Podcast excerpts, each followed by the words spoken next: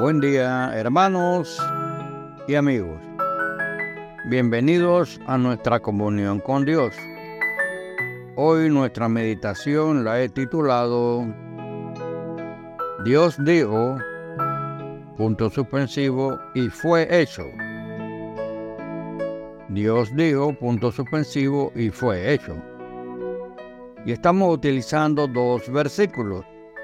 En Génesis 1.3, y dijo Dios, sea la luz, y fue la luz. Y en 2 de Corintios 4:6 dice, Dios que mandó que de las tinieblas resplandeciese la luz, es el que resplandeció en nuestros corazones para iluminación del conocimiento de la gloria de Dios en la faz de Jesucristo. Oremos, hermano. Padre, alabado eres, Jehová, digno de ser alabado cada día en la eternidad y en nuestra vida finita, Padre. Te queremos dar gracias por la vida, por tus bendiciones, por todo lo que nos has dado. Y damos gracias por tu palabra, que nos trajo la luz del conocimiento de la gloria de Dios, que brilla en el rostro de Jesucristo, nuestro Salvador Padre de la muerte eterna, nuestro Salvador de la muerte eterna, y a la vida de gloria en la eternidad. Nos dio esa promesa de vida eterna, Padre Santo, contigo allá en la gloria, en la eternidad. Y lo creemos por fe, Señor, y por eso te damos gracias, gracias, gracias, en el nombre de Jesús. Amén. Amén y amén. Ok. Y dijo Dios y fue hecho.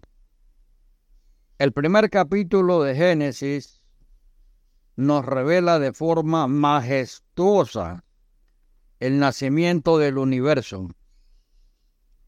Es como un magnífico panorama, una serie de siete exposiciones que surgen como resultado de la palabra creadora de Dios. Porque Él dijo y fue hecho. Él mandó y existió. En Salmo 33, 9. Por la poderosa voz de Dios Creador, apareció la luz. Por la fe entendemos haber sido constituido el universo por la palabra de Dios. De modo que lo que se ve fue hecho de lo que no se veía.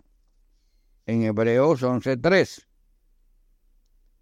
Y como maravilloso punto final de todo, el hombre fue creado a imagen de Dios. Pero esta creación tan hermosa fue estropeada por la entrada del pecado en el mundo, en Romanos 5.2, 12, el cual trajo consigo una serie de sufrimientos, innumerables males y la muerte. Entonces Dios envió a Jesucristo, su Hijo único, para introducir mediante su cruz una nueva creación donde la paz, la justicia y el amor caracterizan a los hombres renovados. Así el universo fue formado solo mediante el poder de la palabra de Dios. Pero para expiar el pecado, para quitarlo de delante de Dios, fue necesaria la muerte en la cruz del Hijo de Dios. Qué insondable misterio amigo y hermano, la misma palabra que creó, los mundos hace que una nueva luz brille sobre nosotros, la luz de su amor, que es Jesucristo.